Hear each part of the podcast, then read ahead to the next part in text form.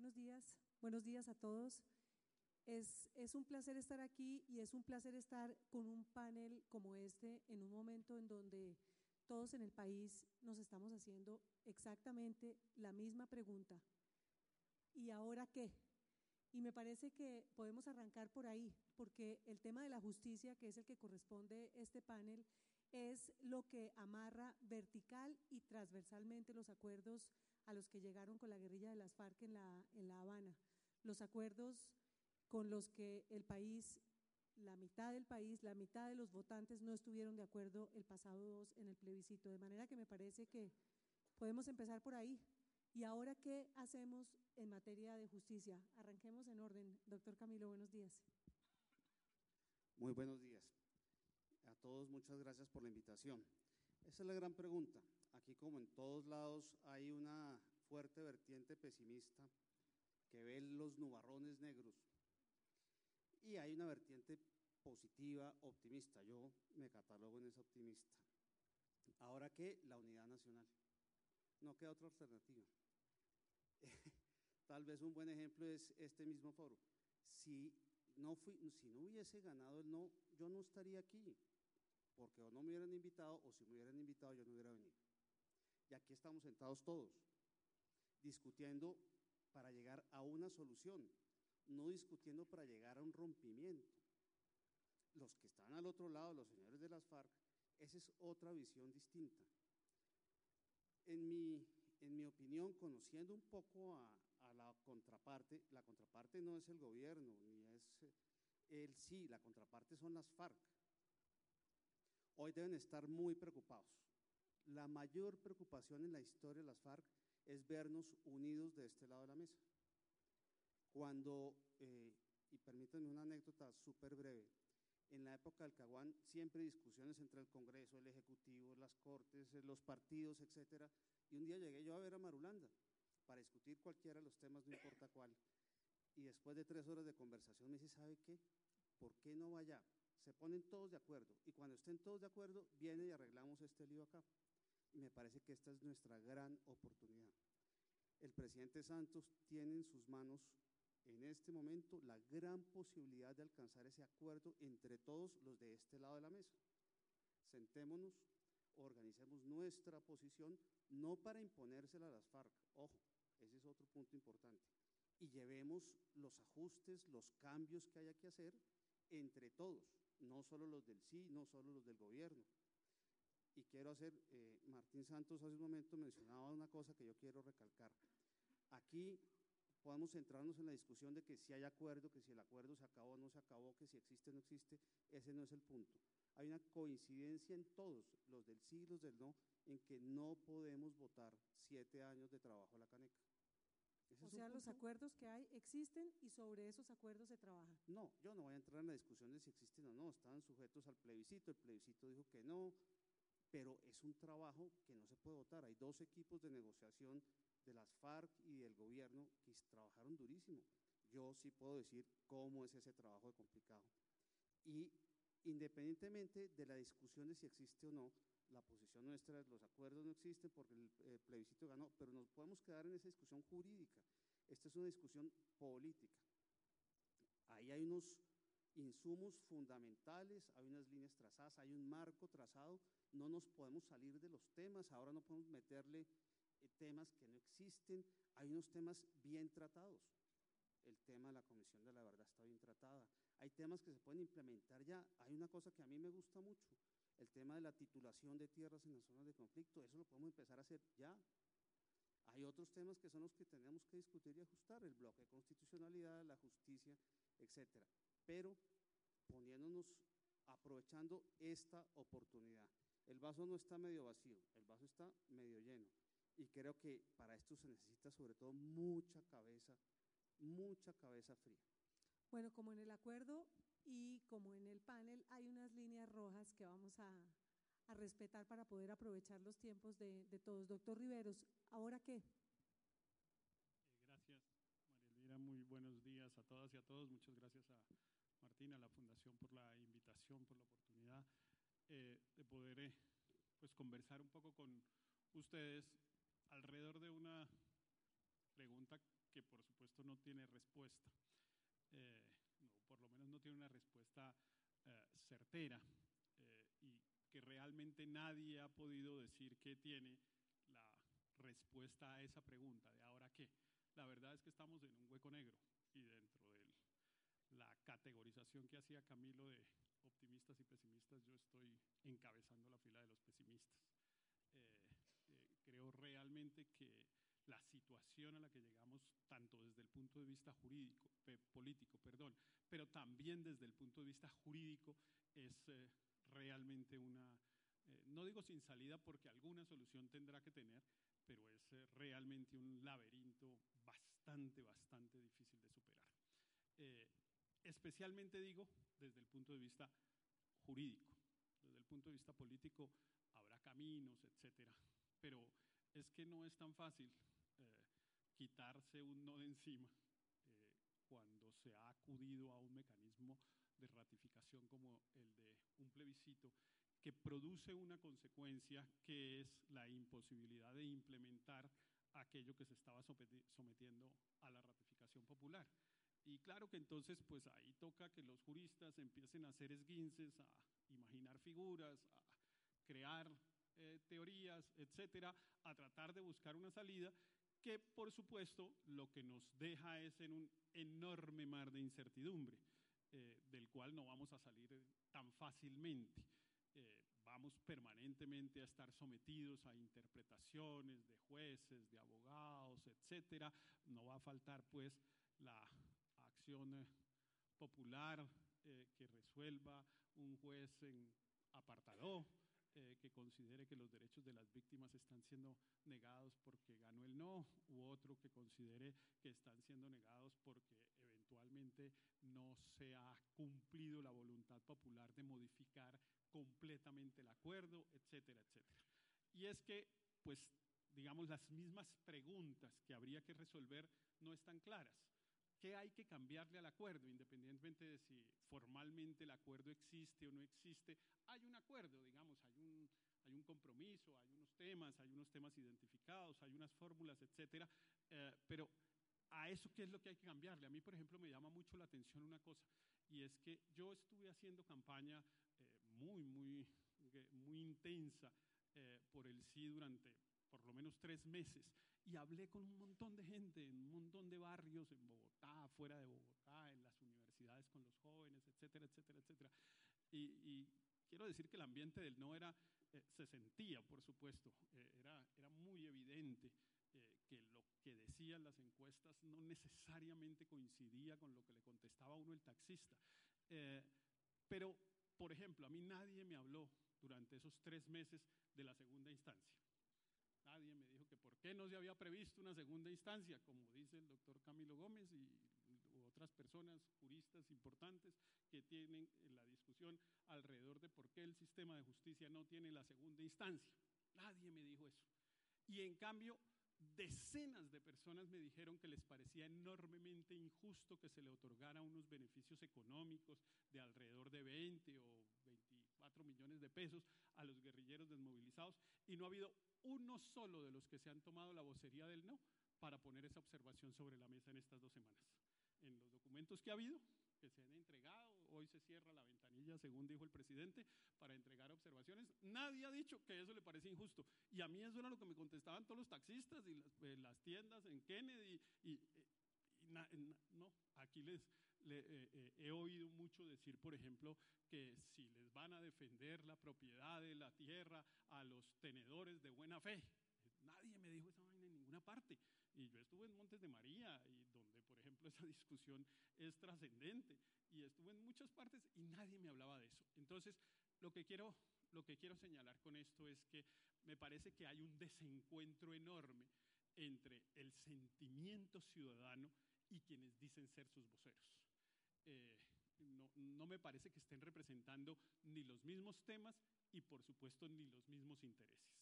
Eh, no tiene nada que ver con los intereses de la gente eh, el tema de los tenedores de buena fe o de la manera como la jurisdicción especial de paz se sincroniza con la jurisdicción ordinaria para no poner en peligro las competencias de la Sala Penal de la Corte Suprema de Justicia, una cosa que es completamente esotérica para un ciudadano común.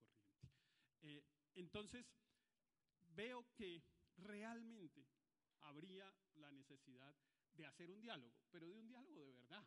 No lo que hemos visto, digamos, unos señores entregando unos papeles, todos haciendo mala cara, además las fotos son horribles, yo no sé si ustedes han visto, eh, pero uno ve esas fotos y uno queda como espantado. Eh, es uno, unos tipos bravísimos a un lado y otros tipos bravísimos al otro, además todos hombres, eh, en, la foto ni una, en la foto ni una mujer, pero digamos, ese no es el diálogo que necesita este país.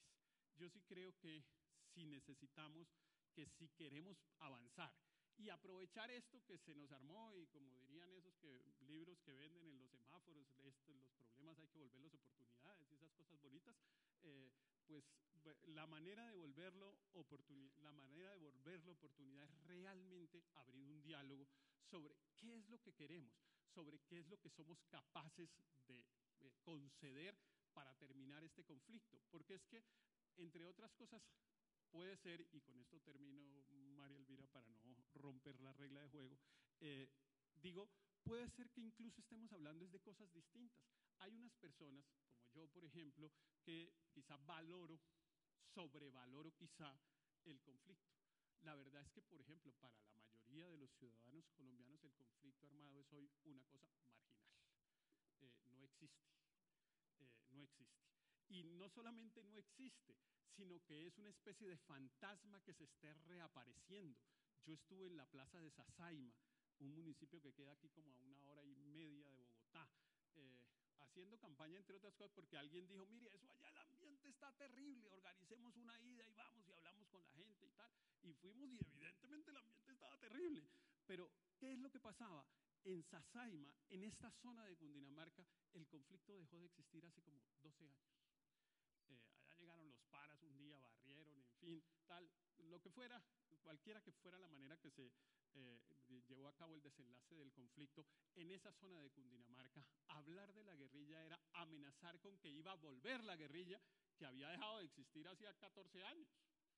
Eh, y entonces, por supuesto que para el campesino que le hablaban de eso le parecía enormemente injusto. Entonces, yo creo que hay que hacer realmente una conversación alrededor de, de qué es de lo que estamos hablando, de si es tan importante lo que estamos hablando o no, porque a, a unos, a los que estamos en esta sala, seguramente esto nos parece un tema importantísimo. A la mayoría de los colombianos, este les es un tema marginal y relativamente ajeno. Es, me da lo mismo, la prueba es que no participaron, la prueba es que le decían a la gente a uno, a mí me da lo mismo, yo tengo que levantarme a seguir manejando el taxi el lunes, gane el sí o gane el no, eh, y pues no lográbamos dimensionar, digamos, la importancia de la decisión que se tomaba. Y en segundo lugar, a mí sí me parece que lo que hay sentado son unas bases que permiten identificar cuáles son los temas sobre los que tenemos que tratar de ponernos de acuerdo. Menciono solo un ejemplo para terminar. El famoso del acuerdo especial, el, acuerdo suscrito entre el gobierno y la guerrilla de las FARC, los negociadores lo autodenominaron un acuerdo especial sometido a las reglas del derecho internacional humanitario, no sé qué, cualquier cosa. Cualquiera que hubiera sido la fórmula técnica, eso lo que tenía era un propósito, que es darle estabilidad al acuerdo. Eh, los que se inventaron meter eso en el acuerdo, lo que querían era que el acuerdo no lo tumbara un juez dentro de seis meses o que la Corte Constitucional dijera que eso por ahí no era o lo que fuera. Eh, bueno, entonces si nos ponemos de acuerdo, para citar ese ejemplo, en un propósito que es cuál es el mecanismo jurídico para darle estabilidad al acuerdo, pues si no es el de acuerdo especial, ¿cuál es? Pues discutamos y si adoptamos esa mecánica, si adoptamos esa metodología, yo estoy seguro que podemos hacer lo que yo llamaría las bases de un acuerdo, de un acuerdo nacional de verdad, en el que ya después, si los magistrados de la JEP son 24 o 32, si son tres extranjeros o no, eso pues que lo resuelvan unos técnicos, pero que haya unas bases de un consenso social sobre lo que los colombianos estamos dispuestos a ofrecer para que la guerrilla de las FARC deje de existir. Eh, y ahí resalto el tema y por eso digo, para que la guerrilla de las FARC deje de existir, porque me parece que también se, nos equivocamos mucho sobrevalorando el tema de la paz. Aquí no estaba en juego, digamos, la paz, eso, pues no sé, Eso no era lo que se discutía. Lo que se discute son las condiciones para que la guerrilla de las FARC deje de ser guerrilla. Y ahí es donde los colombianos no hemos sabido dónde está la línea. Como en, como en el mismo acuerdo, el problema quizá de la conversación, para seguir con el doctor Pombo y el doctor Uprimi, es el tiempo, ¿no? Porque el acuerdo tiene un reloj biológico que está haciendo eh, tic-tac y que va a una velocidad que es eh, inevitable, de manera que es una discusión que hay que eh, ponerse sobre el tapete y que hay que eh, definir y ponerle unas fechas. Tiene que, tiene que tener un principio y tiene que tener eh, un final. Doctor Pombo, ¿ahora qué? ¿Aló? ¿Ahí suena?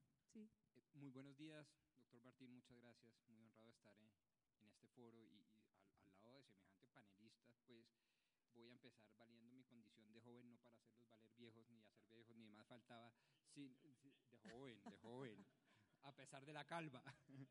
No, no, es, pa, es, es para introducir, es para introducir eh, mi optimismo eh, y mi optimismo reflejado sobre todo en el gran ejemplo que a partir del 3 de octubre de este año nos han dado los verdaderos jóvenes.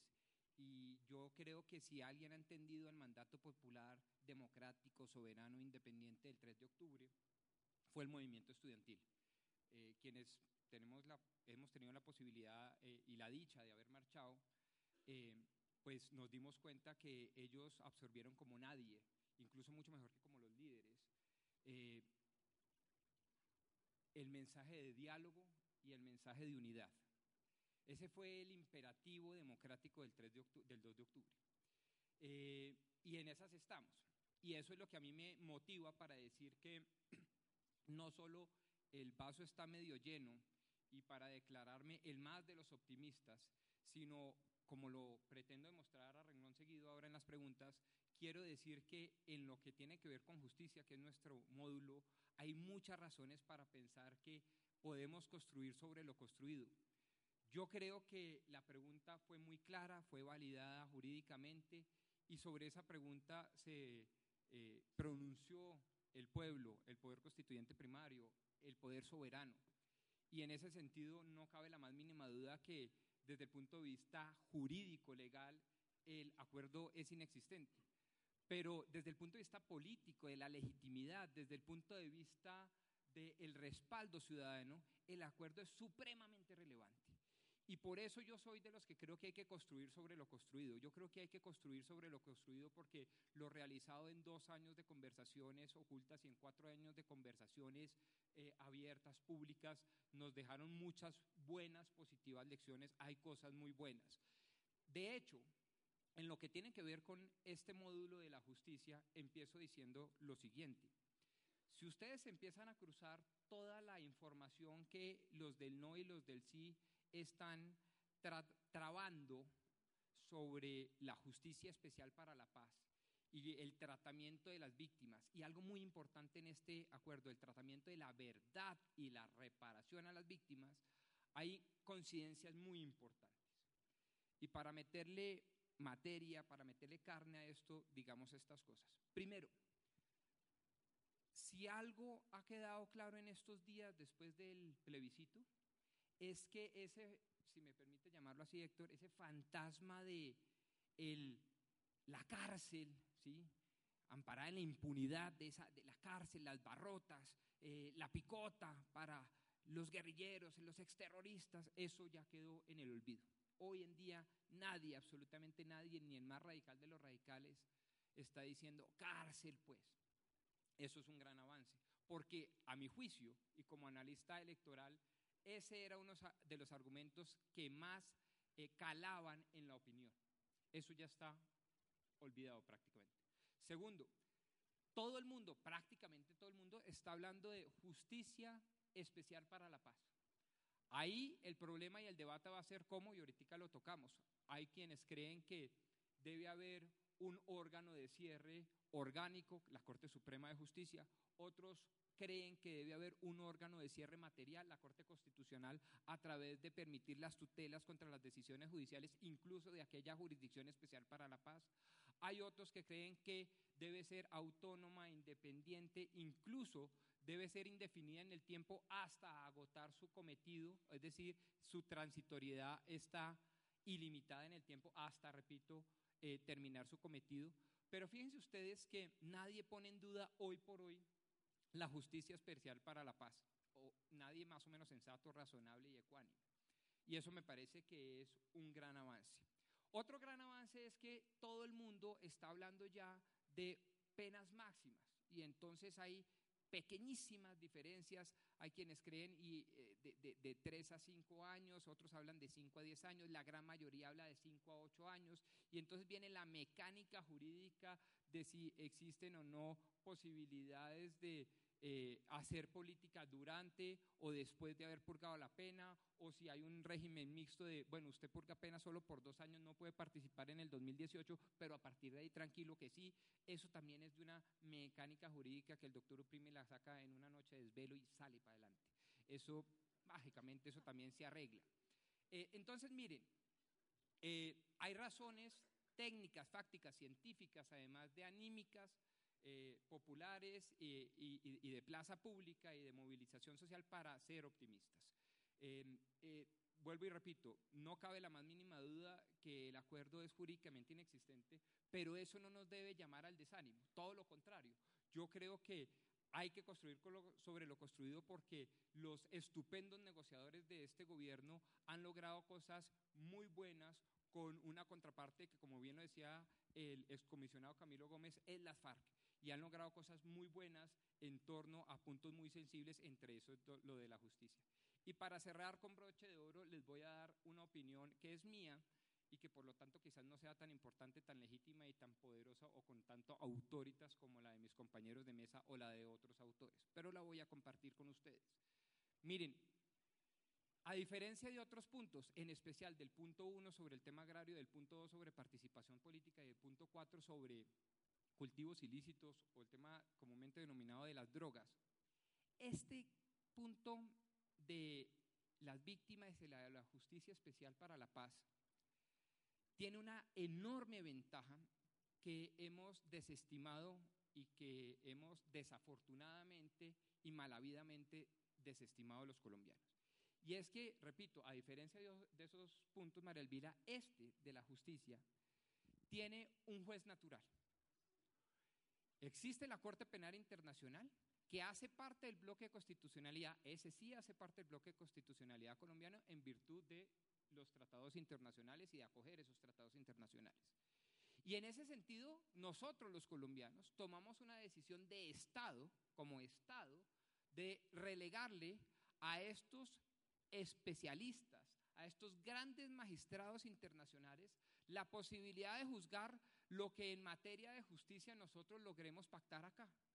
Entonces, una de mis grandes críticas a todo esto fue que nos rasgamos innecesariamente, exorbitantemente, extraordinariamente, pero sobre todo, subrayo, innecesariamente las vestiduras sobre el tema de la impunidad y la justicia y eso, cuando bastaba decir, mire, el punto de partida es sencillo, tratemos de lograr la mejor justicia transicional, la mejor justicia especial que se, que se pueda, de tal manera que si nos queda mal, nos caerá la Corte Penal y la fiscal ante la Corte Penal, etcétera, ¿sí? Pero aquí dimos un debate enorme, innecesario, muy desgastante, ex ante. Decir, no, es que para mí la interpretación de la última declaración de la fiscal fue esta. No, y es que la Corte Penal Internacional nos va a caer o no nos va a caer. Bueno, lleguemos a un acuerdo soberano. Lleguemos a un acuerdo de verdad, respetando la, la soberanía y la inteligencia criolla. Y si nos queda mal, tenemos un juez natural. Lo que no sucede con tierra, lo que no sucede con participación política y lo que no sucede con drogas. Este es un tema maravilloso, repito, porque tiene un juez natural acordado ex ante por todos. Y eso nos debe llamar a todos a una reflexión, decir, mire, claro, siempre es mejorable, siempre alguien va a quedar parcial o totalmente descontento, pero lo cierto es que tenemos una segunda instancia, si ustedes me lo permiten plantear de esa manera, una posibilidad de que alguien venga, de que jueces muy especializados, muy legitimados internacionalmente y nos digan, eso está bien o eso está mal hecho, pero no nos rasguemos innecesariamente las vestiduras a tal punto de generar tal crispación, tal animadversión que nos estamos dividiendo como sociedad de, de manera muy sísmica.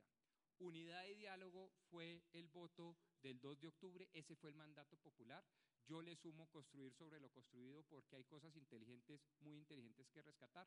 Una de esas, y es el, la razón, es la temática del módulo de hoy, el tema de justicia. Hay, como les acabé de denunciar, varios puntos, enuncié cinco puntos de encuentro muy importantes que permiten hablar hoy por hoy y a partir de hoy en este tema tan sensible de la justicia de política de Estado. Entonces, eh, traté, María Elvira, de ser no solo muy eh, metódico, sino de explicar las razones por las cuales yo soy altamente optimista más allá de mi corta edad. Doctor Uprimi, ¿usted es de los optimistas o de los pesimistas? Eh, gracias, María Elvira. Comienzo por eh, agradecer a la Fundación Buen Gobierno esta invitación. Yo soy santafereño, eh, entonces eh, soy un optimista acostumbrado a las derrotas. Eh, entonces, yo en ese debate de optimismo y pesimismo, lo, lo, dije en la columna mía el pasado domingo, estoy en la mitad. Es decir, yo creo que la paz está de un cacho, pero está de un hilo. Es decir, yo creo que la situación que vivimos es muy grave, muy volátil. Yo no tengo ese optimismo que ahora estamos en un gran consenso nacional. Yo creo que hay algunas fuerzas políticas que pueden estar jugando a que el debate de la paz sea la elección de mil, dentro de dos, presidencial de dentro de dos años adelantada y que eso generaría un ruido tremendo, que mantener una tregua con una guerrilla eh, eh, en estas circunstancias es muy difícil, muy problemático, que puede, haber cualquier incidente en cualquier momento que genere, digamos, un, un, una situación muy difícil de manejar. Y creo que, como decía Héctor Riveros, es muy difícil hacer un reajuste a un acuerdo, que es lo que hay que hacer. Eh, no me voy a meter en el debate de si existe o no, no estoy tan seguro como mi tocayo eh, Pombo de que es clarísimo de que no existe. Yo si me metiera en teoría jurídica diría el, el acuerdo existe, es válido, pero es ineficaz jurídicamente porque le faltó una condición de eficacia, pero no me voy a meter en las finuras jurídicas. Eh, lo que creo que es que políticamente tiene que haber, como dijo eh, Martín, nuevo acuerdo, un acuerdo ajustado, lo que uno quiera, eso es la realidad política y, sobre esa debemos movernos. Pero no sabemos qué, por qué votaron los del no. Eh, nadie dice que es que el expresidente Uribe tiene una magia metafísica para interpretar él todos los sentimientos del no. Eh, pero puede que sí. Entonces no, no sabemos. Entonces no sabemos por qué se votó el no. Entonces saber cuál es el acuerdo legítimo reajustado es muy difícil. Entonces, ahí estamos en una situación de incertidumbre muy difícil y eso me genera mucho pesimismo. Eh, fue una de las razones por las cuales yo llamé a votar al sí. Si gana el no, estamos en un lío tremendo y estamos en un lío tremendo. Porque, eh, como soy santafereño, eh, tengo razones de optimismo. Primero, la movilización social. la gente que era apática dijo, oiga, aquí se nos está escapando una oportunidad y se empezó a movilizar y eso es muy importante. Y segundo, estoy de acuerdo con Rodrigo, eh, incluso en los temas más controversiales hay unos enormes puntos de consenso. Eh, hay también puntos de disenso no menores, pero hay unos enormes puntos de consenso y ahí entro al tema de este panel de justicia. En el tema de justicia estoy totalmente de acuerdo en, muchísimo de lo que dijo eh, Rodrigo, salvo en el, un poquito en el último punto. El de la juventud, sí. Eh, con esa calma no puede ser tan joven. Eh, eh, entonces, ¿qué, ¿qué, es lo que creo? Creo que Colombia en el tema muy difícil de justicia transicional tiene unos enormes consensos. Cuando uno lo compara con procesos transicionales en otras partes del mundo o procesos transicionales en Colombia hace algunos años. ¿Cuáles son esos enormes consensos? Primero, todo el mundo admite que tiene que haber protección de los derechos de las víctimas. Y que gran parte del diseño de protección de los derechos de las víctimas nadie lo está cuestionando seriamente. O sea, nadie está cuestionando la Comisión de la Verdad seriamente.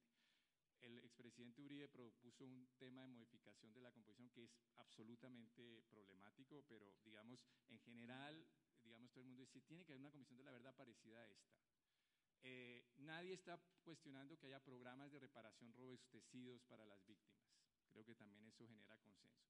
Nadie está cuestionando que esa unidad de búsqueda de personas desaparecidas siga funcionando y al contrario todo el mundo pide que se fortalezca para saber qué pasó con los secuestrados, qué pasó con desaparecidos. Y en el tema supuestamente más divisivo de justicia, todos nos movemos en la justicia transicional, como la entendemos los colombianos. ¿Y cómo es que la entendemos los colombianos?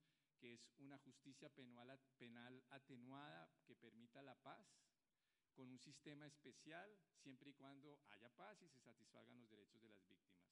En eso todos estamos. ¿Qué quiere decir? Que nadie está defendiendo una transición como la del Frente Nacional. O sea, con perdón y olvido, total, nadie está defendiendo eso. Y nadie está defendiendo el Código Penal Ordinario. Nadie está diciendo 60 años porque usted eh, eh, secuestro con homicidio. Nadie está diciendo eso. Todo el mundo está diciendo en el tema de penas, penas atenuadas alternativas, muy atenuadas. Incluso uno diría, bueno, ¿quién es el más duro del no? Bueno, Ordóñez eh, o Uribe, 5 a 8 años de cárcel. Bueno, obviamente eso no es una pena proporcionada para un homicidio con secuestro. todo el mundo está admitiendo una pena alternativa.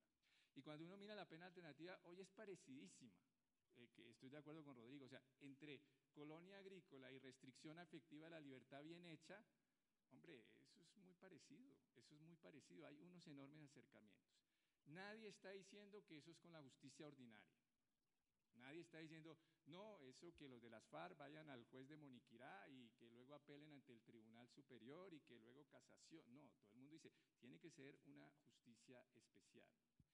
Y ahí entonces empiezan controversias, algunas no menores, pero todo el mundo se mueve en eso. Entonces, ese es un enorme punto de consenso, un enorme punto de consenso que es el que le genera a uno algún optimismo. Eh, y si quiere podemos luego entrar en los detalles donde hay controversias. Yo creo que en los detalles que hay controversias es, de todos modos, la naturaleza de la sanción, eh, pero de, de la sanción de cierto grupo, digamos, los que contribuyen a la verdad de manera inmediata y de manera plena, los tipos de delitos amnistiables o no, pero digamos hay un enorme consenso, pero hay algunos que generan eh, problemas, la estructura del tribunal y el tema de la relación entre penas y elegibilidad política. Si uno arrancara una negociación en eso, uno le dijeran en, en un curso de resolución de conflictos, mire, estos son los consensos y estos son los disensos, uno le dice, no, eso está en un cacho. Pero cuando uno dice, pero hay elecciones presidenciales dentro de dos años y uno no sabe cuál es la real voluntad de los distintos actores políticos ni las reales razones del no, entonces ahí es que uno empieza a asustar. Bueno, y ahí está el problema, doctor Camilo. Eh, estábamos hablando ahora que si todos coincidimos en la justicia transicional, el tema no es qué, sino cómo. ¿Cómo se aplica esa justicia transicional, que es una de las preocupaciones del no? De acuerdo. Eh, yo quisiera hacer tal vez una anotación sobre el último punto que Rodrigo Primi mencionó. y es que si estamos todos tan de acuerdo, ¿por qué no logramos hacer algo pronto? Entre otras, el eje de todo lo de justicia. ¿Y por qué? ¿Y qué es finalmente lo que representa ese no? Para poder saber cómo llegar a ese acuerdo final. Yo tengo la sensación de que el acuerdo en todo su conjunto le mostró a la mayoría de colombianos algo que por, contra lo cual luchó las FARC toda la vida. Son privilegios para las FARC. No quiero decir que ese sea la, el objetivo del acuerdo, pero las FARC le mostraron al pueblo colombiano que están obteniendo privilegios y privilegios que 10 curules gratis, que no van a la cárcel, sino que van a tener una libertad por ahí, que van a tener 31 emisoras, que van a tener los 20 millones de pesos que decía Héctor. Es decir, asombra un poco ver que las FARC que luchó contra los privilegios del resto del país acabó metiendo un catálogo de privilegios y eso le generó un problema al acuerdo muy simple que hay que es tal vez el fondo de lo que hay que mostrar. El acuerdo no tiene sabor de justicia ni olor de dignidad para eh, mucha gente y hay que ponerle ese sabor de justicia. Coincido con Héctor que hay unos problemas técnicos.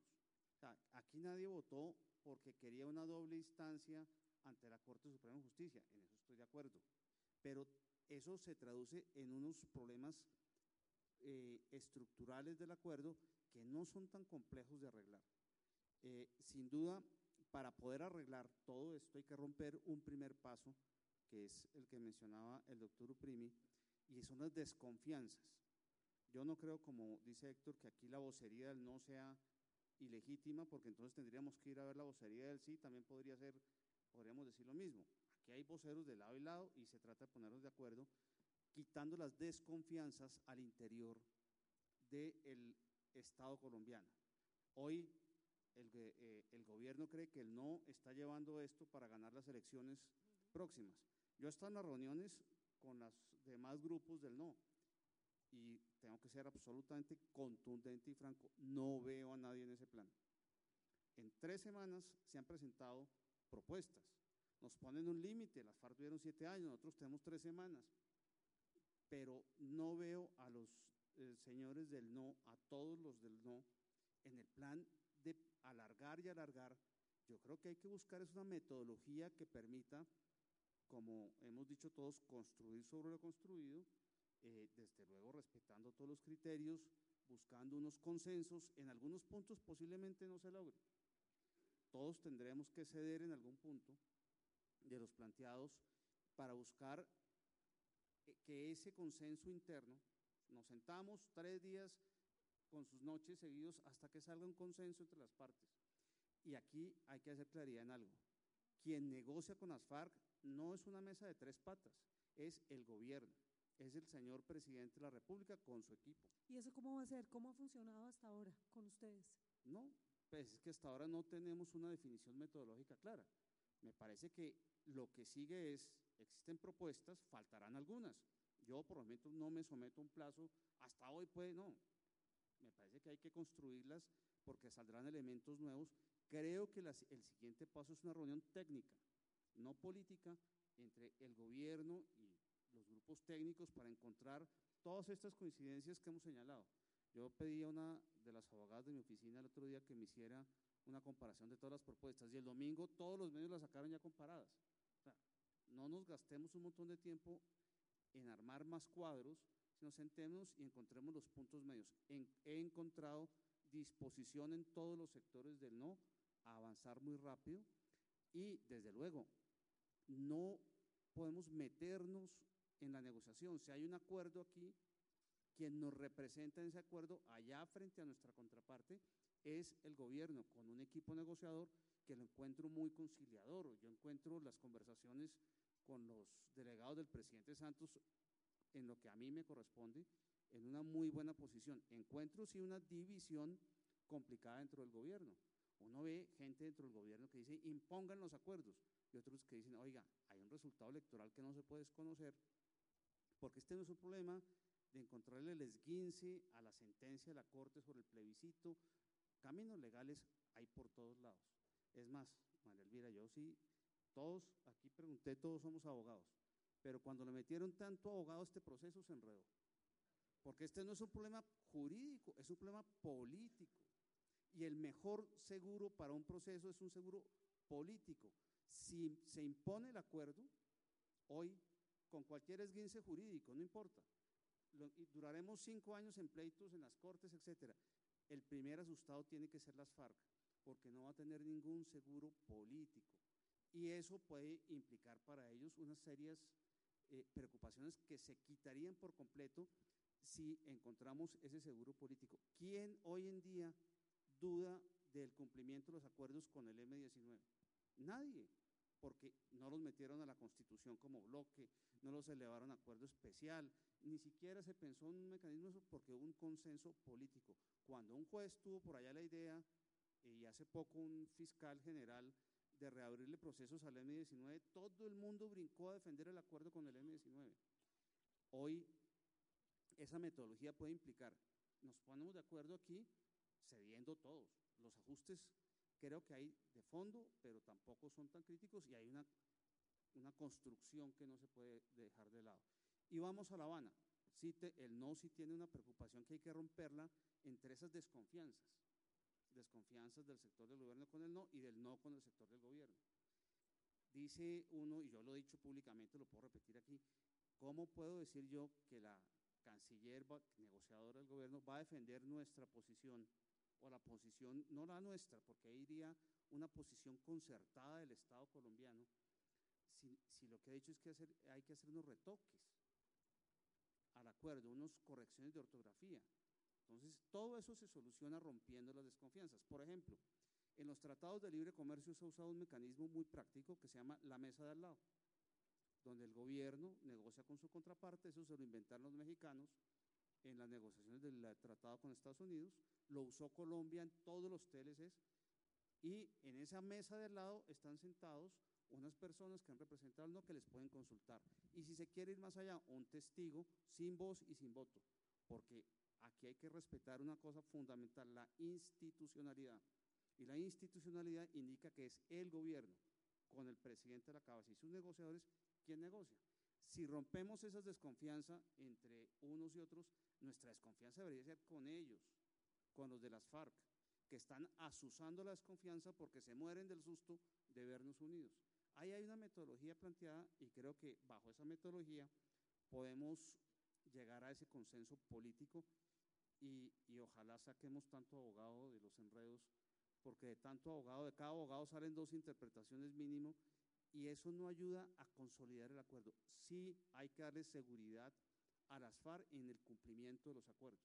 Esa seguridad pasa por lo político y por lo financiero. Que hacer un ejercicio de cómo dejamos en el acuerdo un compromiso presupuestal para que se cumpla, porque si no tampoco se va a poder cumplir. Me estoy saliendo un poco del tema de justicia, pero entrando a ese punto en concreto, hay dos elementos fundamentales. Todos estamos de acuerdo en justicia transicional. Nadie lo ha dudado. Unos creen que es por dentro de la justicia ordinaria, otros por fuera totalmente de la justicia ordinaria, y hay un punto medio que creo que es válido, es mantener la jurisdicción especial para la paz separada, pero conectarla de alguna manera con la justicia ordinaria, limitándola en el tiempo, que me parece que en eso todos estamos de acuerdo. No en el tiempo para que funcione, para que se inicien los procesos. Dos años, tres años, y después de esos tres años, para que evitar que haya verdad a cuentagotas, que se limite la cosa juzgada. Sí, eh, sobre, sobre el tema de la cosa juzgada, que me parece que es interesante y es importante oír la opinión de cada uno sobre si se pueden reabrir casos juzgados, si se puede eh, usar el espejo retrovisor, un término que usamos tan comúnmente en Colombia, si el espejo siempre eh, podemos acudir a él o no, qué va a pasar con, el, con, el, con ese tema específico que es una preocupación en este momento. Eh, empecemos allá para acá. Sí, sí, sí. Sí, doctor Uprim. A ver, eh, sobre el tema eh, de, de, los ajustes ya específicos, eh, yo creo que hay coinciden, una cierta coincidencia en el, en, en el, principio, pero no estoy totalmente convencido. Creo que con las propuestas del expresidente Pastrana hay mucha más coincidencia con el acuerdo, pero en las propuestas del Centro Democrático hay unas propuestas que tienden a desarticular la Jurisdicción Especial de la Paz. Y yo creo que eso sí sería algo que rompe el acuerdo. Es decir, la idea de que haya una jurisdicción especial global que juzgue todos los crímenes cometidos en el conflicto armado y, a la, y que nazca de, del acuerdo y a la cual pasen todos los actores, eso es nuclear en el acuerdo. Si uno desestructura eso, eh, eh, está desestructurando un aspecto esencial del acuerdo. Ya los ajustes uno puede mirar. Entonces, de los dos que señaló Camilo el, eh, y María Elvira, el tema de la cosa juzgada. El tema de la cosa juzgada hay que mirar qué tipo de cosa juzgada, porque eh, digamos dicen es que eh, eh, se va rom se rompe ahí la cosa juzgada y eso genera una enorme inseguridad jurídica, pero paradójicamente algunos de los que han planteado eso y no se trata de ver el efecto retrovisor, sino para poner el, el debate en sus justas medidas, lo que han planteado, por ejemplo, el Centro Democrático es, por ejemplo, con ese tribunal de alivio judicial era un tribunal de revisión de cosa juzgada sea, lo que decía era que los militares que creían que habían sido condenados injustamente podían ir a ese tribunal a que revisara sus sentencias. Entonces, si uno dice que no puede haber ninguna revisión de cosa juzgada, ¿qué hacen las personas condenadas en el conflicto armado, eh, por la justicia ordinaria hoy en el conflicto armado y que dicen, a mí me condenaron injustamente? No pueden acudir al tribunal a que esta jurisdicción especial de paz diga, hombre, sí, su condena fue injusta, o vamos a dejar esas ya definidas. Ese es, un, debate que hay que dar. Porque si uno dice que no hay cosa juzgada, no podría haber revisión de ninguna sentencia por condena injusta. Luego, uno puede establecer criterios de apertura de la cosa juzgada que ya han sido desarrolladas por la jurisprudencia internacional. Hay la noción en, derecho internacional de cosa juzgada fraudulenta. Entonces, si uno encuentra una cosa juzgada en donde aparentemente se absolvió a alguien, pero con un proceso fraudulento, era un proceso que muchos que hubo en la justicia penal militar que yo conozco, de militares absueltos, pero con, procesos que fueron de mentira. O sea, no se investigó nada para llegar a absolver a alguien y que tenga cosa juzgada. Y uno dice, queremos hacer la verdad y no vamos a permitir revisar esos casos. Entonces yo creo que eso decir de que uno puede abrir cualquier proceso, no, muy complicado, pero que uno pueda establecer ciertos criterios definidos para decir en qué casos se puede reabrir la cosa juzgada, ya porque una persona considera que hubo una condena injusta o ya sea porque una víctima considera que hubo cosa juzgada fraudulenta, yo creo que ahí se pueden lograr consensos. El segundo, el tema de la articulación con la justicia ordinaria. Ese es un tema difícil, ese es un tema difícil. Eh, a mí me gustaría, yo siempre he defendido la articulación de todo en la Corte Constitucional, la Corte Suprema del Consejo de Estado, que hoy que se, se queja, sobre todo la Corte Suprema, que hoy se queja mucho de que, de que eso sería un nuevo sistema de justicia desarticulado. Ella siempre ha defendido que sus decisiones ante la Corte Constitucional no son revisables, lo cual no deja de ser chistosa esa posición de la Corte Suprema hoy, que dicen, es que eso va a desarticular la justicia y la Corte Suprema ha dicho, nuestras sentencias la Corte Constitucional no las puede tocar. Entonces uno dice, no está ya desarticulada la justicia colombiana, que hay una Corte Suprema por un lado y una Corte Constitucional por otra, entonces qué problema que haya un Tribunal Especial de la Paz por otro. Entonces, digamos, ahí también hay que tener una cierta coherencia en las posiciones. Entonces, yo siempre he defendido que todo se articule en la Corte Constitucional, pero ahí hay un tema tanto de desconfianzas de las FARC como de, de especialidad de, de, de, conocer crímenes de guerra y de lesa humanidad, que es un tema que tiene complejidades técnicas muy grandes, que uno dice, eh, una Corte Constitucional que tiene que definir hoy matrimonio igualitario, que mañana tiene que definir el tema de la reforma tributaria y le llega un caso de la Jurisdicción Especial de Paz en donde tiene que interpretar el alcance de eh, determinado crimen de lesa humanidad, no va a cometer errores graves como los que ha cometido, en, no quiero meterme en ese tema, pero en materia de derecho internacional los errores que ha cometido la Corte Suprema en la Ley de Justicia y Paz son enormes. Entonces uno no, dice, hombre, más bien juguémonos ahí a que haya un tribunal o una jurisdicción especializada que en ese tema sus decisiones sean intocables. Entonces, en ese tema sus decisiones van a ser intocables, tendrá todos recursos. Eso de que no tiene apelación, claro que la Jurisdicción Especial de Paz, como está en el acuerdo, tiene apelación, hay una sección de apelación. Lo que no tiene es apelación ante la justicia ordinaria, pero sí hay una sección de apelación en la Jurisdicción Especial de Paz. Entonces uno dice, ahí el, el, debate es, es mejor, y yo, yo no tengo posición totalmente definida, pero es mejor un sistema cerrado, que en ese sentido es intocable, pero es específico, no va a tocar todos los temas de la justicia colombiana, va a tocar unos temas centrales del conflicto armado, pero nada, pero que eso nos dé certeza que esas decisiones que se tocan ahí, esas son. O no que eso empiece a presentar un tutela ante el juez municipal y eso termina ante la Corte Constitucional, cuya composición de cinco magistrados se renueva, y si eso no genera más inseguridad jurídica. Ese es un debate, ese es un debate. Yo, habiendo defendido la articulación siempre en la Corte Constitucional, creo que en este tema, en este tema es mejor una jurisdicción especializada cuyas decisiones. Porque si no, vamos a generar un peloteo jurídico muy complejo. Pero esos tem son temas abiertos a la discusión. Muy bien, y doctor Riveros, ¿qué para saltarnos? Yo, yo, he tenido la ventaja toda la vida que fui contemporáneo de Rodrigo, entonces siempre espero que él diga una cosa y yo siempre estoy de acuerdo. Eh, eso pasa desde hace 35 años cuando estudiábamos juntos. Eh, y, y, ahora sigo igual. Y la ventaja del Internet es que uno se levanta bien temprano y mira a ver si Rodrigo escribió y ahí ya tiene opinión. Entonces, eh, entonces, digamos que no me voy a meter en el, en el tema, en la discusión jurídica, porque oyendo a, a Camilo y a, y a Rodrigo, me preguntaba, realmente, mejor dicho, me preguntaba, no, decía, entiendo realmente por qué este país es como es. Porque hay unas discusiones acaloradísimas, dificilísimas, inteligentísimas, que no tienen nada que ver con la realidad del ciudadano común y corriente. Eh, o sea, el que está de esta puerta para allá, el que está ahí afuera eh, vendiendo dulces en una chaza, eh, lo, tiene absolutamente sin cuidado esta discusión. Eh, absolutamente sin cuidado esta discusión. Independientemente de que hubiera votado por el sí, por el no, o por el no sabe, o por el nada. No tiene nada que ver. Y esa, y digamos, estas, ninguna de estas fueron las motivaciones de los votantes, pero tampoco son las motivaciones políticas de quienes lideraron la una o la otra posición. Que ese es el punto importante. Y ahí es donde yo suelo distanciarme a veces de Rodrigo, porque Rodrigo eh, suele eh, confiar en las motivaciones de la gente. Y yo en cambio siempre desconfío. Eh, yo realmente no creo que ninguno de los promotores del no estuvieran tratando de no desarticular el sistema de justicia colombiana. Eso les tenía sin cuidado, igual que al señor de la chaza de enfrente.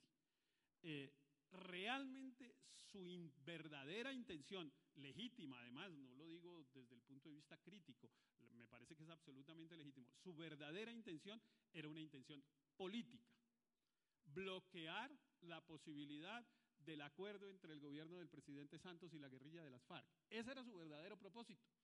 Y lo lograron. Y, lo, que, lo que me ha llamado la atención desde el primer día, desde el 2 de octubre, es que después de que lo logran, hay un montón de gente en Colombia que cree que ahora lo van a arreglar. Pero si duraron seis años tratando de tirárselo, eh, con ese propósito, sistemáticamente, levantándose temprano, acostándose tarde, pensando exactamente qué había que hacer para bloquear el acuerdo. Y lo logran y ahora todos, no, pero pues estamos en la gran oportunidad de ponernos de acuerdo, pero esto es una cosa que, que es insólita, es una cosa que es insólita. No. La verdadera razón, porque además, por ejemplo, Rodrigo decía, miren, los más duros eh, proponen que los guerrilleros se vayan entre 5 y 8 años a una reclusión especial, ni siquiera a una cárcel normal. Obviamente eso, pues eso no es ningún tipo de sanción para unos tipos pues que mataron niños, violaron, violaron niñas, le quitaron piernas a en fin, eso no es ninguna proporción. Realmente no es que haya alguien con digamos, por principio diciendo, una persona que hizo tanto daño debería tener una sanción proporcional. No, nadie lo está diciendo. O sea que este no es un problema de principios, digamos, ético, que, que, yo respetaría mucho, por supuesto que alguien diga, no, no, una persona que cometió semejantes crímenes, por supuesto que no tiene derecho a tener un beneficio judicial, sino al contrario, que todo el peso de la ley le caiga encima. Eh, eso me parecería absolutamente respetable. Pero esa no es la motivación de los líderes de quienes quisieron bloquear el acuerdo. Y por lo tanto ahora tenemos que trabajar con la misma idea, buscando acuerdo o no, viendo cuáles son las salidas, tratando de responder esta pregunta eh, dramática que ponen aquí de ahora qué, como si uno pudiera saber ahora qué. Eh, pero eh, el, el, el, tema es, mire, eh, independientemente de si logramos salidas o no, no perdamos de vista las motivaciones de los que participan en este juego. E, eso no lo perdamos. Y son legítimas. A mí me parece absolutamente legítimo que un partido político, que es la oposición del gobierno del presidente Santos, se oponga a sus políticas, trate de bloquear lo que es su bandera con el propósito de ganar la siguiente elección. En eso consiste la política. Eso no me aterra a mí para nada. No me parece, ay, sí, tan malos. No, no, no, es que así se juega la política. La política consiste en derrotar al otro. La política es como el fútbol. Eh, el, el gran, la gran satisfacción la produce es la derrota del contrario. Eh, no, no, no el cuento ese que usamos los colombianos a veces de, es que si al gobierno le va bien, a todos nos va bien. Carreta. Si al gobierno le va bien, le va bien al gobierno y a los partidos que están en el gobierno. Y probablemente a los colombianos nos vaya también bien, pues porque las políticas producen unos resultados, etcétera, etcétera, etcétera. Pero en términos políticos, al que le va bien es al que le va bien. Pero con esa visión, eh, doctor eh, Héctor, pues esto no va para ningún lado. Porque Va con esta posición, Sí, va para un lado. para el 2018 va. Obvio, claro que es donde se resuelve la política. El día de las elecciones es el que, donde se resuelve la política. Entonces, claro, claro que sí va para algún lado y tiene una fecha, que es, ¿qué será? 30 de mayo del 2018, el último, domi- el último domingo del 2018. Ese día se resuelve este pleito. No definitivamente, se resuelve por cuatro años. Eh, y, en- y dentro de cuatro años volvemos y vemos a ver cómo se resuelve el pleito. ¿Y qué hacemos con este problema? Esperar. Ahora, ¿qué hay que hacer? Esperar a las elecciones del 2018. Eso es lo que hay que hacer. No, eh, doctor Uprime tiene algo que decir, pero me falta el, el, el- No, el doctor más- Rodrigo. Seguramente, seguramente es más inteligente lo de mi tocayo, no, no, entonces si quieres no, dale. este más inteligente. Pero co- como, como Héctor dice que me pone cuidado y después no me pone cuidado, entonces, entonces toca, toca responderle un poco. Eh, a mí me genera optimi- eh, eh, pesimismo, digamos, el, el debate de las motivaciones. Digamos, las posibles motivaciones que tengan. Lo que pasa es que ahorita estamos en un debate público para tratar de encontrar una salida al, al impasse que, grave que generó el triunfo del no. Puede que no la logremos y puede que retorne el conflicto armado.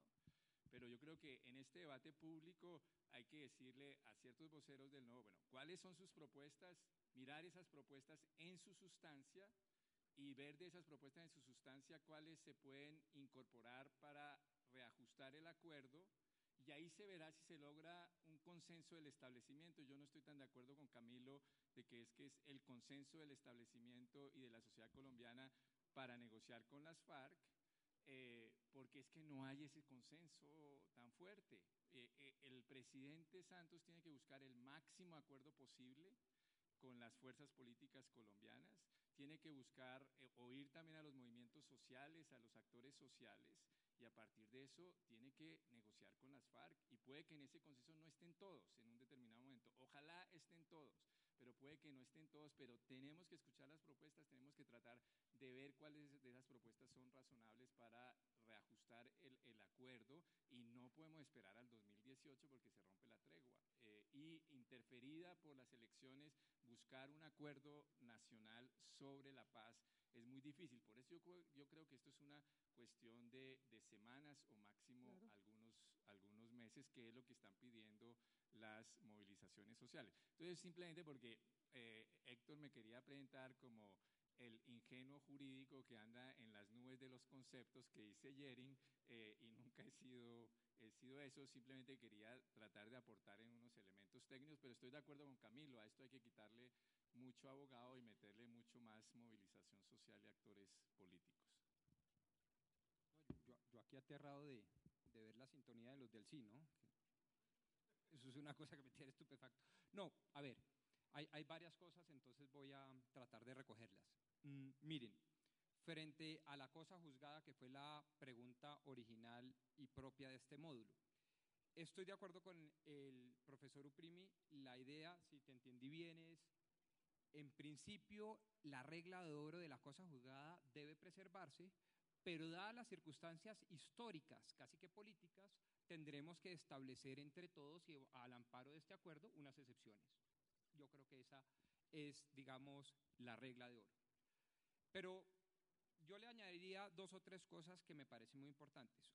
La primera, a mí me ha parecido inoficioso y perjudicial tanto para los del sí como para los del no ubicar en dos bandos, que solo en dos bandos, a los destinatarios o potenciales destinatarios de la regla. Por un lado, están los de las FARC, destinatarios naturales de esa regla, y por el otro lado se equiparan a servidores públicos, miembros de las fuerzas del orden, policías y militares, y a civiles. Y yo creo que no es así.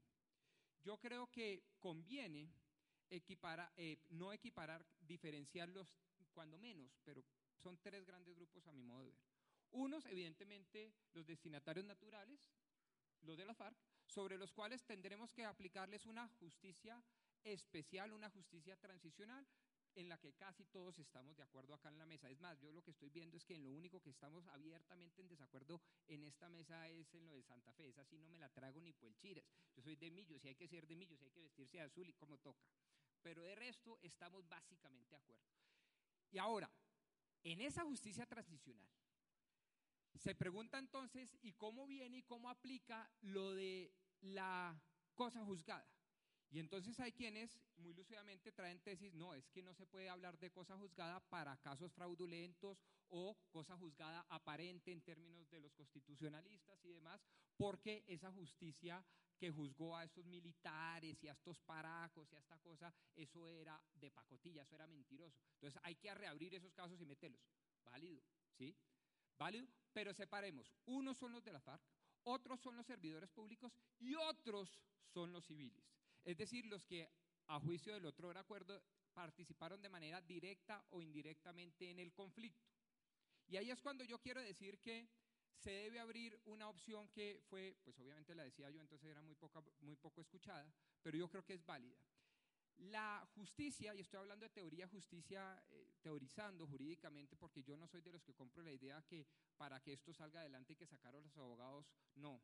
Yo creo, sí, es cierto que es suegra, abogado y doctor, entre más lejos mejor, sí, listo. Pero para este caso no. Para este caso, el abogado es un instrumento, el principal instrumento quizás de la política. Y el abogado debe ser creativo, el abogado debe ser obviamente conservador, respetando los principios, pero creativo para dar soluciones. Y aquí, ¿qué, qué decía yo? Decía que la justicia especial y la justicia transicional, como debería aplicarse a tajarrazón, especializada, sin doble instancia quizás, sin control de la Corte Constitucional ni la Corte Suprema quizás, eso está muy bien para los de las FARC. Excepcionalmente para el tema paramilitar y para el tema de los servidores públicos, leámoslo y digámoslo con franqueza, falsos positivos y eso, para los civiles debería entregarse la optatividad, la opción. Porque es que en la teoría de la justicia lo que vale de la justicia es la legitimidad. Nada distinto a eso. Es decir, creer que quien puede juzgarme real y verdaderamente puede juzgarme. Y en ese orden de ideas, quien puede juzgarme no va a ser el que sea, como decía el otro acuerdo, los elegidos por la parte de manera indirecta, incluyendo a la ONU hasta el Papa, metieron ahí. ¿sí? No, no, no. Es la parte que yo, reo, potencial reo, civil, esté dispuesto a someterme. De tal manera que yo digo, oiga, de pronto yo tengo algo que confesar, de pronto yo tengo que participar en esta cruzada de la verdad, ¿sí? Pero no me brindan garantías los jueces de la justicia especial y del Tribunal Especial para la Paz, ni la unidad de paz, ni, la ni, todo el andamiaje eh, jurídico eh, institucional creado a través del acuerdo. No, mm, creo más en la justicia ordinaria. Ah, que es que tienen 92% de impunidad. Sí, pero creo más en esa. Ah, que es que los jueces son muy mediocres. Sí, pero creo más en esa. Ah, pero es que la Corte Suprema se ha equivocado mucho. Sí, pero creo más en esa. La legitimo, la respaldo. Quiero que me juzgue esa. ¿Por qué no? ¿Cuál es la razón por, la, por qué no? Y eso que llevaba, decía yo cuando me oponía consciente y abiertamente a los acuerdos y al no. Y, y iba por el no. Y decía, mire, porque eso nos quita de tajo ese cuento de que aquí lo que se trata es de salvar a los paracos y a los de los falsos positivos y a uno que otro presidente o expresidente que de pronto se denomina Álvaro Uribe Vélez. Yo no conozco al presidente Álvaro Uribe Vélez, no, pues un gran expresidente, lo que sea, pero no era esa mi motivación. Lo que se buscaba y, y lo que padeció el señor presidente Santos en los congresos a los que lo invitaban era cómo explicarle a un grupo de comerciantes, agroindustriales, ganaderos, eh, eh, transportadores, etcétera, etcétera, que esa justicia les podía llegar. Y ellos respondían, pero es que no es imparcial, es que es una justicia ex post y elegida indirecta o directamente por las partes del conflicto FARC y gobierno. No me satisface, no lo asiento neutral, no lo asiento imparcial. Entonces, cuando un profesor por allá de la Javeriana, como Rodrigo Pombo, decía, bueno, ¿y qué tal si le damos la posibilidad de que sea optativa, que acuda a la justicia, pero que acuda a la justicia que lo satisfaga en términos de justicia, verdad, garantías de repartición, etcétera? Decía, no, no, no, no, o todo o nada, esto es sumatoria cero, o se mete a la justicia o se sale de la justicia especial. No, yo creo que eso, esas posiciones maniqueas nunca son buenas. Quizás serán buenas, como decían mis contertulios, para el fútbol. Que gane Millos y que pierda Santa Fe siempre va a ser bueno, pero en la política no es así. Muchas gracias. Doctor Camilo, lo veo preocupado. No, no, no, al contrario. Veo sí tengo una preocupación. Y es que yo estoy descubriendo que Héctor finalmente era el jefe del no no se lean los acuerdos, no le crean a los des no, no, los, no, no, no crean que hay que hacer un consenso. Hombre, la plebitud hay que superarla. Ya, ya, aquí hay que construir, Héctor. Me parece que, que deslegitimar la posición del no no ayuda. Pensar que esto es un tema electoral, yo no creo. Yo, y lo repito, he visto disposición absolutamente franca y sincera de todos los sectores del no, con sus matices, desde luego, a encontrar un acuerdo para que salgamos de este lío. Héctor, nuestros contrincantes no son ni los del gobierno ni los del sí, son los señores de las FARC. Y creo que ese es un parámetro que tenemos que tener absolutamente claro. Desde luego, sí acepto que hay una interferencia electoral de todos los lados. Hay mucho candidato en este momento ya, tanto del gobierno como del no. Pero también reconocer eh, en aras de la discusión que la sensación, el 3, es que a los del no los cogieron con los calzones abajo. Cuando les preguntan sobre, ¿y entonces ahora qué? ¿Qué proponen? ¿Qué hay que hacer? Resulta que nadie sabía. Eh, es más, es la hora que hay muchos que no saben qué es lo que hay que proponer. Después de solamente tres semanas y únicamente dos semanas, más exactamente, se entregaron propuestas del sí. No, claro, después de la elección. claro, después de la elección. Pero llevan seis años de negociaciones. María Elvira, tanto yo defiendo, no, no voy a defender aquí el Centro Democrático porque no pertenezco al Centro Democrático. El expresidente Pastrana llevó a la Comisión de Paz, no una, dos, por lo menos cinco memorandos lo mismo hizo Marta Lucía Ramírez dentro de las negociaciones. El expresidente Uribe, entiendo por lo que ha dicho públicamente, mandó las propuestas. Perdón, aquí no pueden decir ahora que el no fue por tirarse el proceso, porque yo no lo acepto. Alguien en este país puede pensar que Camilo Gómez se va a dedicar a tirarse un proceso de paz por criticarlo simplemente, por hacer política, como dice Héctor, bajo ninguna circunstancia. Aquí me parece que hay un país y la lectura que yo le doy al plebiscito es, hubo un país que no aceptó unos contenidos traducidos para unos de una manera más simple, para, otro, para otros de una manera más compleja, pero, pero sí desde, la, desde nuestra misma orilla, dentro de nosotros mismos, frente a una contraparte que son las FARC, no podemos aceptar que hay posturas distintas. Eh, me parece que sí, ahí hay un problema más de fondo. Aquí hay que blindar este proceso frente a lo electoral. En eso coincido plenamente con lo que han dicho. Un proceso electoral que se, que se avecina y hay que hacer este proceso acá rápido y blindado frente a lo electoral. Hay que sacarlo del marco de lo electoral por completo. Pero eso no significa que la campaña del no haya sido simplemente para ganar unas elecciones. Me parece que eso es, desde todo punto de vista, inaceptable. Aquí hay no solamente hay propuestas, hay reacciones serias, hay contenidos serios, simplemente hay un país que es democrático. Héctor, que es un gran liberal, yo pensé que era de mente más abierta, pero veo que, que no la tiene tanto.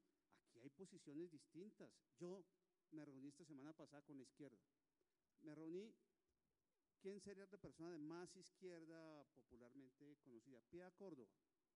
Nos sentamos con Pia Córdoba, que nos ha insultado por los temas de Venezuela, que nos ha regañado, que nos ha dicho, y fue la conversación mucho más abierta y mucho más eh, abierta a aceptar eh, que sí existen posibilidades de llegar a un acuerdo de este lado. Eso me parece que es el camino que hay que seguir. Podemos entrar a los temas de justicia, pero me parece que estamos en un punto que discutir justicia, participación en política, lo que sea, no es tan importante como tener claro si de este lado de la mesa somos capaces de tener una, capacidad de entender que aquí nos estamos jugando una cosa más allá de las elecciones del 2018. Yo no estoy haciendo política eh, con las propuestas del no. El expresidente Pasterna no las está haciendo. Es el primero que ha dicho hay una interferencia con tanto candidato del lado del gobierno y del lado del no gobierno. Y me parece que sí hay que buscar un blindaje a eso pero, pero, pero no me parece que sea sano que eh, el sí, o no el sí, perdón, ni mucho menos, eh, que se piense que el no se redujo a una cosa electoral. Y doctor Riveros, antes de que meta la cuchara, preguntaron. ¿Está usted de acuerdo con, la opción era contestar, sí o no? Claro, por supuesto. Esa era la, e- el riesgo que estaba corriendo Claro, el, y la el- gente, gobierno. y la mayoría de la gente dijo, dijo que no. Pero es que mire, eh, a, a ver si logro a- hacerme, hacerme entender. Eh, yo no tengo diferencias con Camilo, por ejemplo. Me dicen es que se- pónganse de acuerdo, yo estoy de acuerdo. Yo, yo- lo que diga Camilo me parece correcto. Eh, ¿Cuál debe ser el tratamiento de justicia para terminar el conflicto armado? Lo que diga Camilo, que es un gran abogado, yo me atengo. Pero es que, como él lo ha dicho varias veces, la negociación no es el entre él, y, entre él y yo, ni entre los del sí y los del no. Es que la negociación es con las FARC. Eh, el 80%, me atrevería a decir, y aquí está el doctor Framper que no me permitiría eh, mentir, eh, el 80% de las cosas que los del no han venido entregando en estos días formaron parte de la discusión. Ya se discutieron, se discutieron con la guerrilla de las FARC durante meses, a veces durante años. Eh, por ejemplo, si son sometidos a una, a una pena de restricción de la libertad, eh, tres, cinco años o en condiciones especiales. Por supuesto que el eh, método ese que tenían en La Habana de llevar papeles y traer entre las dos partes y entregar fórmulas y que se iban y los estudiaban, pues dentro de los que entregó el gobierno, varias veces hubo propuestas para decirle a las FARC, mire, la fórmula de justicia significa que ustedes se vayan dos o tres años o cuatro o qué sé yo a un lugar de restricción efectiva de la libertad. Claro que lo hubo. Es que no es que el primer día del gobierno llegó diciendo, ¿sabe qué? Ustedes no se van para la cárcel. No, no, no, si no la negociación hubiera durado dos semanas. Eh, duró seis años porque buena parte de los temas que están proponiendo hoy los del no y que los propusieron durante cuatro años y medio formaron parte de la discusión. Solo que no eran posibles en la negociación lograr porque como uno estaba negociando con una contraparte, esa contraparte no estaba dispuesta a aceptar esa condición. Entonces yo no es que no me ponga de acuerdo con él, claro que yo estoy de acuerdo. ¿En qué estoy de acuerdo? En un principio básico. Entre menos justicia tengamos que sacrificar para el desenlace del conflicto armado, pues hagámoslo. En eso estamos de acuerdo usted y yo. Y si logramos que los metan 20 años, que los metan 20. Si logramos que los metan dos, pues que los metan dos. Lo que sea que nos permita eh, optar por la solución negociada del, confli- de- del conflicto armado. Entonces, por eso me parece que lo que está pasando ahorita es un rito, eh, es un- una cosa ahí para la galería.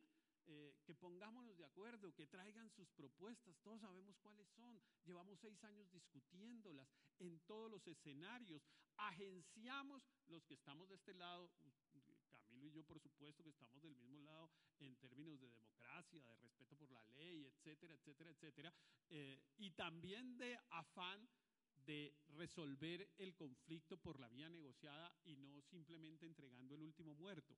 Entonces, estamos de acuerdo, pero eso no era posible en un marco de una negociación. En el marco de una negociación había que tomar unos riesgos que se tomaron y desafortunadamente se perdieron. Que es, mire, el primer objetivo de la negociación con las FARC, en realidad, a mi modo de ver, era encontrarle una salida digna a las FARC. Eh, usted no puede hacer una negociación para humillar al contrario. Eh, si ese era el objetivo de la, de la negociación, no era posible.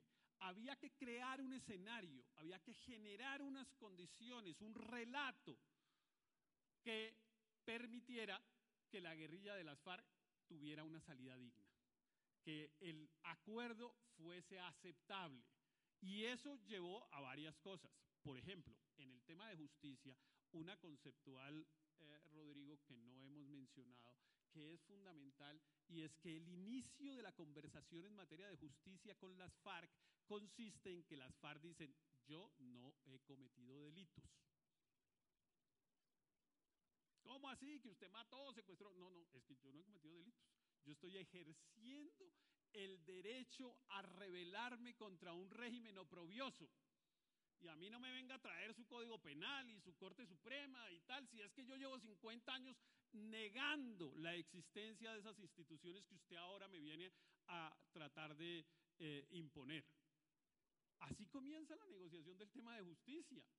Tema de justicia no, no comienza como en cambio comienza con los paramilitares.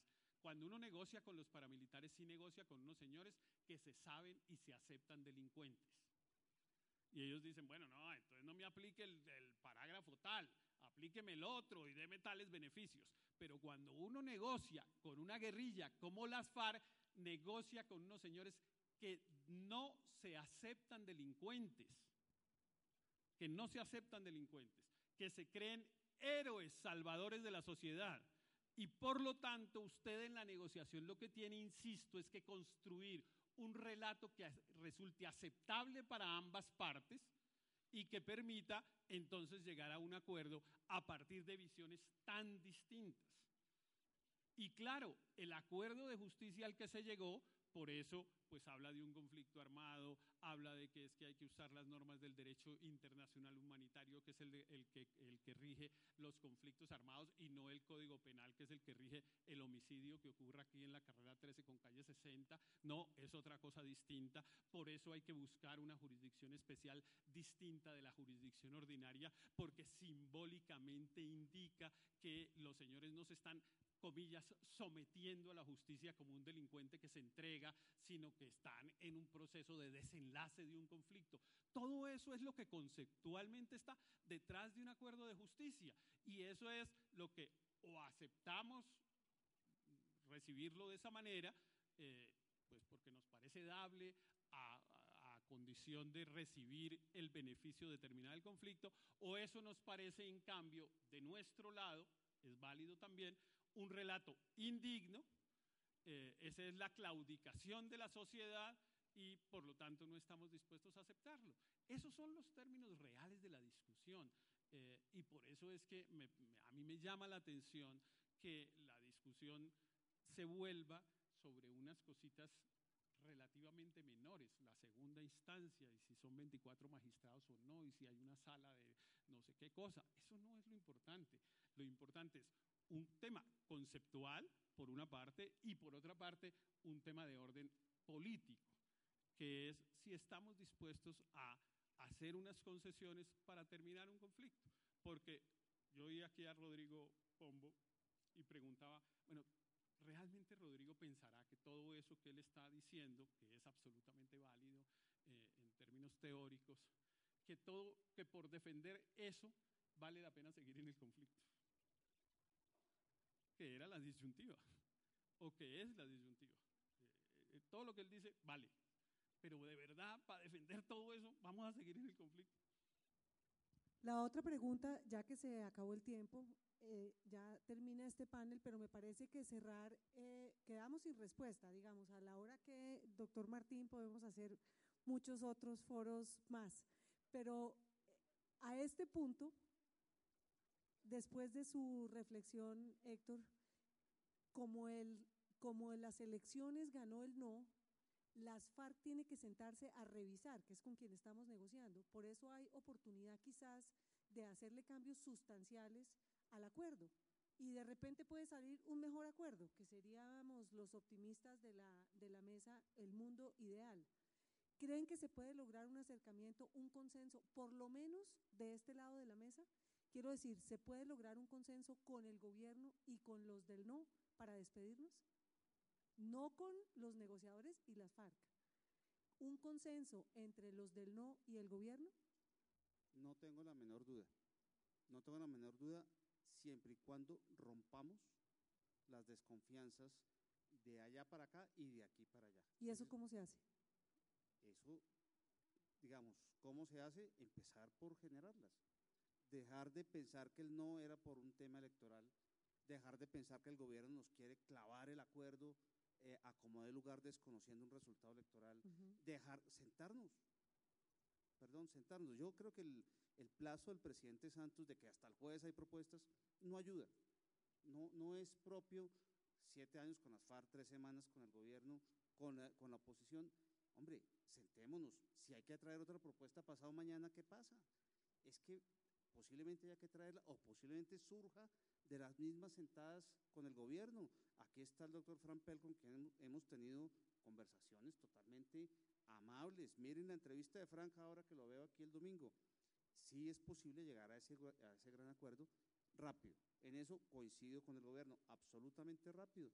Sentémonos de lunes a viernes de la próxima semana sin pararnos, sin, eh, sin parafernalia Y sin electoral. tanto y- abogado ya. sin tanto abogado y sin tanto candidato, eh, y nos metemos a una cosa de que encontremos una salida. Uno, sí es posible hacerlo. Dos, encuentro plena disposición, por lo menos la nuestra está más que ratificada personalmente al señor presidente. Tres, quien negocia es el gobierno, no tenemos que ir a negociar, sino los que el gobierno y el presidente, que es quien tiene en su cabeza, por orden de la Constitución, esa facultad. Cuatro, las FARC tienen que entender que son hoy un partido político por su propia decisión en los llanos del Yarí hace cinco semanas. Y perdieron la primera elección. Tienen la gran oportunidad de hacer política.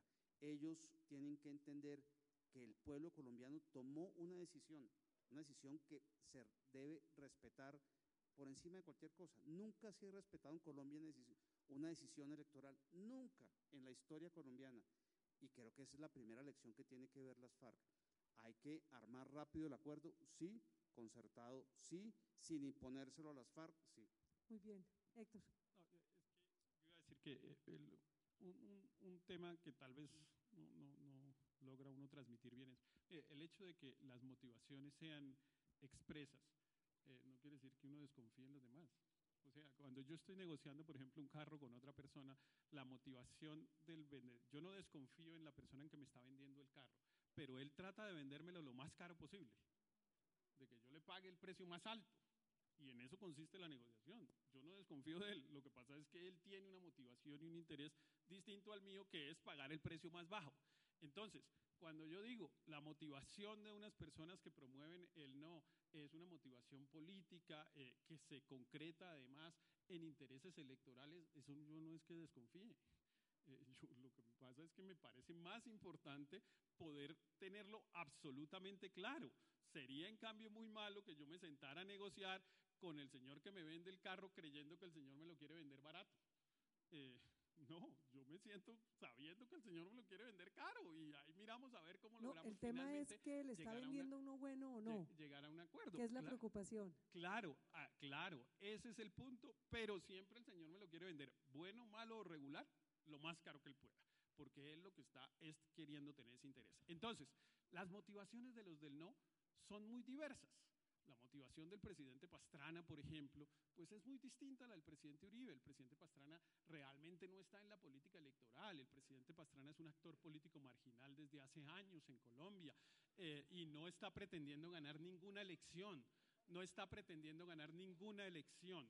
Dentro de las dentro de las personas que yo, con las que yo les decía que hablé durante la campaña, ninguno durante la campaña me dijo, yo voy a votar que no porque el doctor Andrés dijo que no. No, ninguno me dijo eso. Eh, en, en ningún taxi nadie me dio esa explicación de lealtad partidista con el jefe político Andrés Pastrana. No, el al presidente Andrés Pastrana lo mueve y tiene derecho y es válido la vanidad histórica y está perfecto, que la satisfaga. Eh, que la satisfaga, me parece bien. Esa es una motivación muy distinta a la del presidente Uribe, que sí tiene un interés político electoral, que es absolutamente válido, que yo se lo respeto profundamente, no me quita nada que él tenga su, posi- su posición pensando en, una- en un interés electoral. Es que aquí en Colombia se volvió mal visto decir que es que eso tiene interés político. No, el interés político, eh, por ejemplo, a mí me parece una cosa tan absurda decir, blindemos del tema electoral esta situación. Si este es el principal problema político de este país, ¿cómo así que vamos a blindarlo del tema electoral? Si esa no es la discusión electoral del 2018, entonces ¿cuál es? Si esto que es lo que de verdad está dividiendo a la sociedad colombiana en términos políticos, no lo podemos hablar en términos electorales, entonces ¿de qué es que hablamos? No, la política no hay que estarla satanizando. La motivación política lo que hay es que hacerla expresa, aceptarla como válida, no pensar que es que el que tenga interés político es Satanás. No, tiene un interés político distinto al mío y ya, eso es todo. El mío también es un interés político. Yo tengo una visión de sociedad distinta y quisiera que ganaran las elecciones unas personas que representaran esa visión de sociedad que yo tengo. Eso es todo. Eso es todo. Y por lo tanto, a mí francamente me parece que si queremos buscar el acuerdo, que yo estoy de acuerdo en que obviamente la única posibilidad sería un acuerdo político, para lograrla tenemos que pensar en cuál es la motivación de cada cual. Entonces, a las FARC, ¿qué la motivarían para lograr un acuerdo? No aparecer derrotados. Es muy importante. Cualquier fórmula que encontremos no puede ser el reconocimiento de la derrota de las FARC porque no la van a aceptar. Primero. Segundo, la motivación del expresidente Uribe y del Centro Democrático tiene que ser un camino que electoralmente le signifique ventajas en el 2018. Romper el proceso podría ser muy malo. Yo creo que, por ejemplo, el Centro Democrático no está en la idea de que se arme la confrontación. Eh, yo escribí una columna de esas, y, pero ya no estoy de acuerdo con la columna que escribí, eh, eh, diciendo que estaban buscando romper el, cese del fuego. si rompen el cese del fuego les cuesta mucho políticamente. La gente realmente les va a cobrar y entonces electoralmente esa no va a ser su motivación. Yo realmente creo que el, el, Centro Democrático hoy puede tener una motivación pensando en cómo ganar las elecciones del 2018 que puede coincidir con nosotros en el sentido de que si sale un mejor acuerdo y ellos dicen, ah, se da cuenta que sí se podía un mejor acuerdo y nosotros lo logramos con todo lo que hicimos, pues eso puede tener un rédito electoral. Entonces, incluso en mejorar el acuerdo eh, auténticamente puede coincidir con la motivación con, la motivación del centro democrático. Entonces, si uno hace explícita las motivaciones de cada, de cada quien, si el expresidente Pastrana puede hacerse en la foto al lado para decir que su gran aporte a la paz fue tal cosa, tal, pues se satisface ese, esa motivación y ese interés. Perfecto. Y así vamos satisfaciendo los intereses de cada uno a ver si finalmente nos dejan salir de este hueco. Doctor Rodrigo Pombo, sí. He, he venido diciendo durante todo este tiempo que soy franca y sinceramente optimista. He tratado de poner sobre la mesa argumentos científicos que también empíricos para demostrar que hay razones de peso para ser optimista pero como a mí sí me gusta responder las preguntas de la moderadora, que para eso están, voy a responder por qué sí creo que todo lo que se nos va a venir es posible, más allá de las intenciones explícitas o tácitas de los líderes políticos, eh, como dice Héctor Riveros. Y es que, miren, lo que pasó el 2 de octubre es bueno para todos por una razón histórica pasamos de hablar de una política de gobierno a una política de Estado. Es cierto que negociamos con los mejores negociadores, lo he dicho, lo he confesado. Es cierto que negociamos durante seis años, evidente. Es cierto que es un hecho histórico, político, de gran trascendencia, indiscutible. Todo eso es cierto, ¿sí? Pero siempre se circunscribía, quizás porque se nos desconoció a un grupúsculo de profesores insignificantes, no uribistas y uribistas, no sé qué, que decíamos, oiga, es que tal vez hay que legitimar esto ex ante y no ex post. La apuesta fue muy grande y salimos perdiendo todos, legitimándolo con la votación al final y no al principio.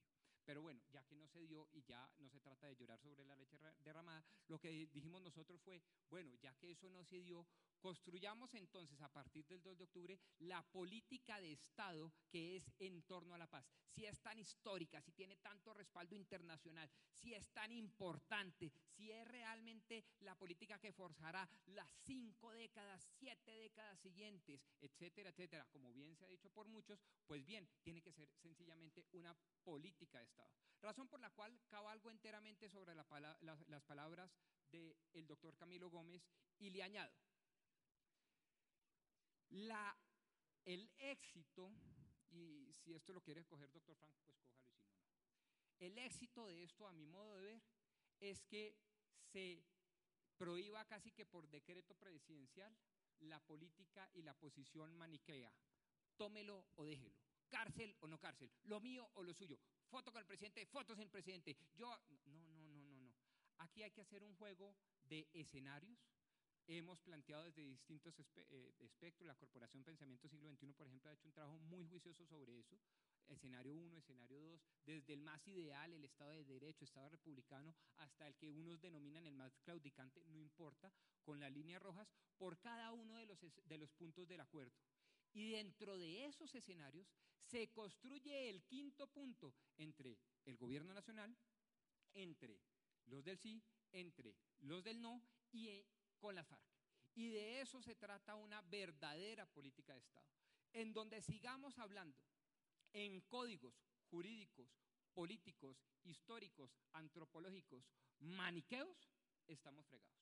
Estamos fregados porque, entre otras cosas, desde el punto de vista eminentemente práctico, le entregamos el más grande de los poderes a las FARC, que es el poder de veto. No acepto eso. No, pero es que ya nos pusimos de acuerdo después de una elección democrática, validada por la registraduría, que actuó de manera impecable, que la aceptó eh, eh, los del sí como derrotados, pero con una grandelocuencia y magnanimidad enorme, no sé qué, y si se más. No, no lo acepto. Eso no lo podemos aceptar los, colombianos. Tenemos que llevar un dossier de posibilidades dentro, ciertamente, de unas líneas rojas para que las FARC no se queden con, insisto, el poder más fuerte, más poderoso, que es el del veto.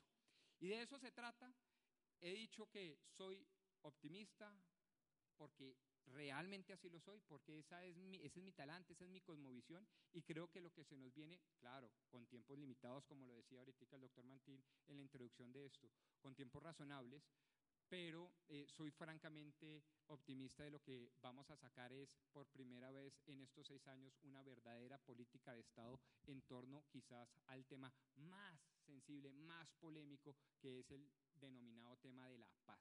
Muchas gracias y gracias por la invitación de nuevo. Doctor Uprimi, cierre usted este foro, por favor.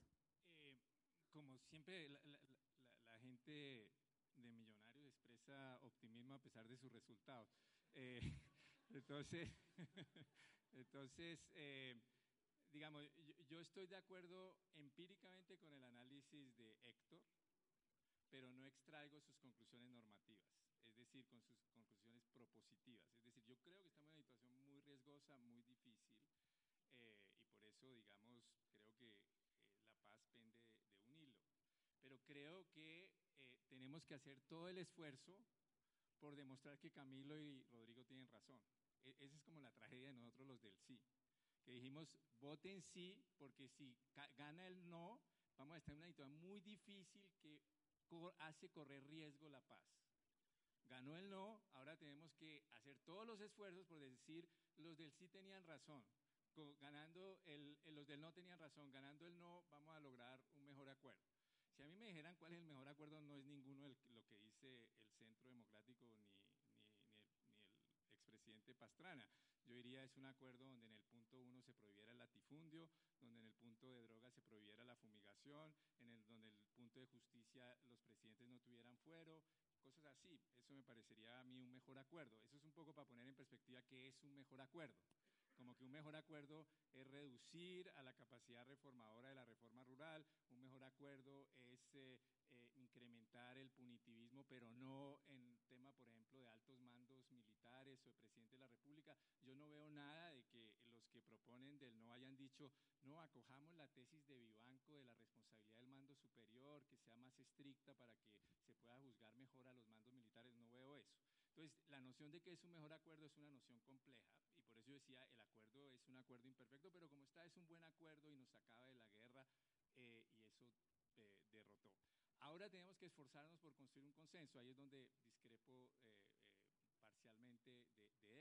Incluso si la motivación del que me va a vender el carro es la motivación de obtener el, mejor precio posible, podemos estar de acuerdo en que no nos engañemos. Eh, ese puede ser un acuerdo y entonces él va a buscar un acuerdo, el mejor precio posible, pero sin llegar a engañarme. Uno puede establecer dentro de las discrepancias de intereses puntos centrales normativos que nos unan. Y yo creo que ahorita estamos en una situación muy difícil donde todo el mundo, sobre todo los líderes políticos, deben tener una enorme grandeza. Cuando yo digo interferir esto de las elecciones presidenciales es que se intente ese compromiso político, es decir, saquemos esto en tres meses, dos meses, saquemos esto rápido para que eso no entre en la, en la elección política. Que luego yo en mi motivación interna esté diciendo, bueno, si yo me meto y logro que salga el mejor acuerdo posible, yo Uribe, entonces eh, eh, voy a estar posicionado. Claro, eso es legítimo, pero uno puede establecer una regla, esto no va a pasar de dos, tres meses. Eh, y yo creo que esa es una regla razonable. Tratemos en esa regla, hombre, no meta temas que son de su campaña electoral, pero que no tuvieron nada que ver con sus oposiciones al acuerdo. O sea, no meta el principio de buena fe. ¿Quién discutió el principio de buena fe exenta de culpa durante la campaña del plebiscito? Nadie. Entonces no lo meta ahorita. En ese sentido, me parece que las posiciones del expresidente Pastrana han sido, digamos, mucho más eh, razonables. Tercero, este es un, un, intento de acercamiento de la gente que está, digamos, en la democracia, pero para negociar con las FARC y donde finalmente va a negociar el gobierno. Entonces, ponga posiciones razonables a partir del acuerdo construido. Es decir, uno no puede, como dijo bien Vargas Llosa en, en, un artículo, eh, el peor error del no es ahora intentar humillar a las FARC. Entonces, ganó el no, entonces los vamos a humillar, ustedes están derrotados, les vamos a poner una justicia del enemigo. No. Entonces, si uno encuentra esos, eh, yo no creo, yo soy, digamos, estamos en una situación muy volátil, pero yo creo que uno puede construir, digamos, acercamientos que sean razonables para las FARC, que las FARC también tienen que tener grandeza. Digamos, las FARC no puede decir, no, el lío del plebiscito, eso es un lío del gobierno. Y aquí estamos nosotros negociando. No, ya las FARC dijo, aceptamos el resultado del plebiscito, aceptamos introducir ajustes y modificaciones eh, y aclaraciones a partir del acuerdo y yo creo que tiene que ser a partir del acuerdo porque 50% de, eh, casi 50% de los votantes dijeron acuerdo como está, está bien. Otros dijeron que no y debe ser a partir de eso. Y en el tema de justicia yo creo que uno puede tomar, eh, una, para terminar con eso, unas ciertas líneas. La primera línea es, no puede ser una justicia humillante para las FARC, o si no, hay, no hay posibilidad de acuerdo. Entonces, ahí el tema de reclusión o restricción es un tema de dignidad. Y entonces ahí creo que hay que tener un pragmatismo para acercamiento. Segundo, tiene que ser un sistema integral de justicia. No puede ser justicia tradicional contra las FARC, tiene que ser justicia tradicional para cerrar el conflicto armado. Tercero, cualquier cosa que se haga en justicia no puede impedir la participación política. Puede uno discutir desde cuándo, todo eso, ahí hay margen, pero no puede impedir la participación política. Esa idea de que los que cometieron crímenes atroces no pueden participar en política, entonces el secretariado no va a poder participar en política, entonces, ¿de qué estamos hablando? Digamos, se, se trata de transformar a las FARC en un actor político. Entonces, si uno toma alguno, y cuarto, tiene que ser compatible con lo que esperan las víctimas. Eh, entonces, eh, las víctimas esperan que todos los que cometieron atrocidades eh, respondan, eh, no solo las FARC, sino todos los que cometieron atrocidades respondan, incluso terceros, y ahí digamos puede uno debatir cómo se mete, pero incluso terceros, no solo militares, eh, paramilitares, FARC, sino también terceros financiadores. Eh, ese es otro elemento fundamental. Y el último elemento fundamental, que sea ajustable a lo que nos exige la comunidad internacional. Si uno tiene esos lineamientos, yo creo que en el tema de justicia, que es tan divisivo, pueden hacerse ajustes, pueden hacerse aclaraciones, por ejemplo, en qué consiste la restricción efectiva de la libertad. Si se hace una restricción efectiva de la libertad acotada, hombre, ¿cuál es el problema de que uno tenga restricción efectiva de la libertad cumpliendo, cumpliendo sanciones restauradoras y que uno diga, no, no, tiene que ser colonia agrícola? Eso me parecería que sería insistir en algo para generar una, una idea humillante eh, que haría imposible la paz. Mientras que si uno dice, ah, bueno, si, si usted ajusta bien y me dice que la restricción efectiva de la libertad no es una tomadera del pelo, no vamos a salir de América Latina y vamos a sembrar una lechuga cada seis meses, no, sino que va a ser algo serio, vamos a estar en este perímetro, eso va a estar controlado y vamos a hacer estas sanciones restauradoras, creo que ahí podría haber eh, acercamientos. Por eso, aunque yo analíticamente soy pesimista y por eso fue que siempre llamé a votar al sí, porque el no nos mete en un desorden como el que estamos, creo que hay que hacer todos los esfuerzos, Héctor, por demostrarle a los del no que ellos tenían razón. Eso creo que es nuestra tragedia. Pues muchísimas gracias y a ustedes muchas gracias. La respuesta imposible.